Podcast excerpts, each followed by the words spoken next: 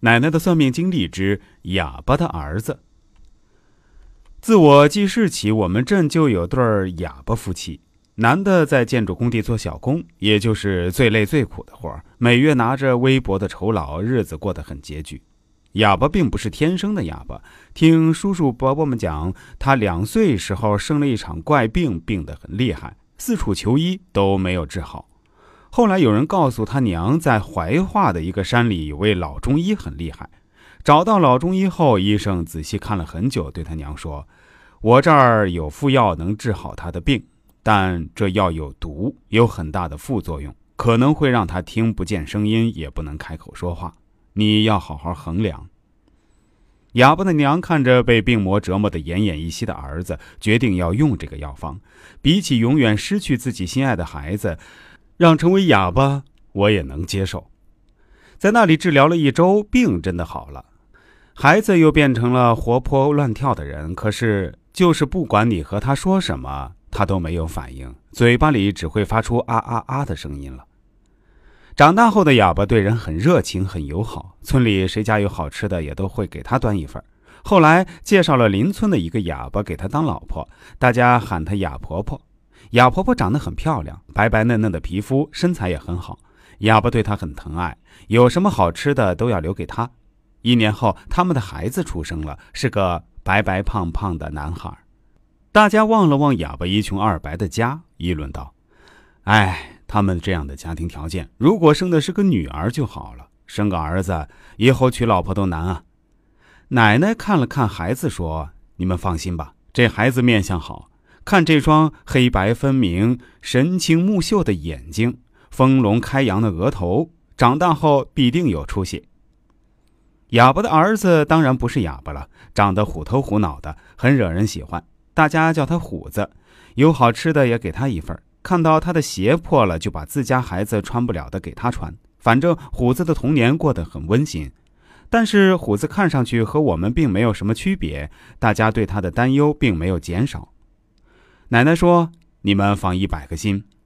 从面相学上来说，门牙代表内学堂，所以也关乎读书好坏。虎子门牙长得好。”门牙好的人学习自觉，读书也是出色的，学历往往也高。等他大些，就会显露出来。读小学一年级的虎子，因为拼音不好，基础不牢，经常考三四十分，看上去也不是很聪明。邻居们经常去辅导他，给他耐心的讲解，有时讲了半天还是不明白。到了六年级时，虎子的成绩上来了，经常拿班级前十，到下学期就稳坐班级前三了。虎子读书很积极主动。回到家，第一件事就是做作业，再看书，也不出去和同伴玩耍，喜欢上了看书，经常看到忘了吃饭。到了初中时，虎子长到了一米六八高，老师让他参加了学校的文艺团，发觉了虎子居然还有跳舞的天赋，不管什么舞蹈动作，他只要看一遍就会跳了，还跳得特别好。长得又帅还酷，又带点文化气息的虎子，迷倒了一群女孩子。可是虎子还是专心的读书，放学后就去练舞，并没有影响到任何的成绩。高中后，有家企业听说虎子家的情况，看见这虎子能有这样的学习成绩和上进心，表示愿意资助他，指导参加工作。高三时，虎子长到了一米八六高，长得和黎明出道时很像，青涩干净的脸蛋儿，自带忧郁的文艺气质。几家表演学校向他投去了橄榄枝，最终虎子选择了广州艺术学校。在学校，很多女孩子喜欢他，为了能多看他一眼，总是跟在他后面。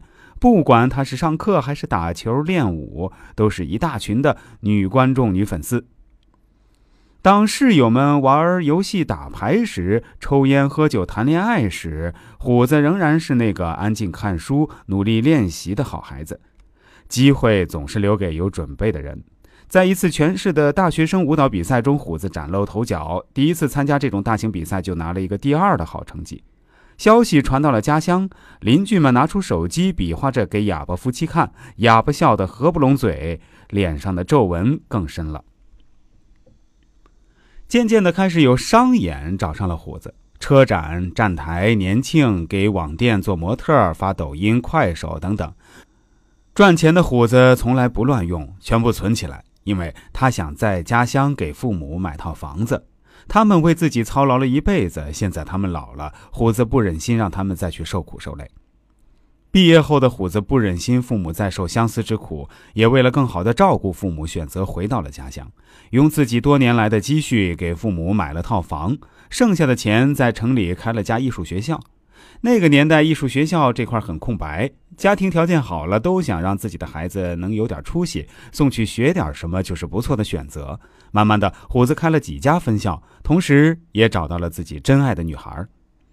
虎子和媳妇儿对父母一直很孝顺，对家乡的邻居也很感激，乡亲们也以虎子为荣，经常教育孩子们向虎子哥哥学习。虎子经常和奶奶聊天：“彭奶奶，我特别感激您。我想，如果没有您的遇见和指导，没有您的这份鼓舞带给我的自信，我想也许就没有今天的我。也许我和我的父母一样，就是一个在工地上搬砖拌水泥的傻小子。”我奶奶为什么会认为哑伯的儿子会有出息呢？其实原因很简单，就是认为哑伯夫妻的儿女宫生的还不错，所以下了这么一个结论。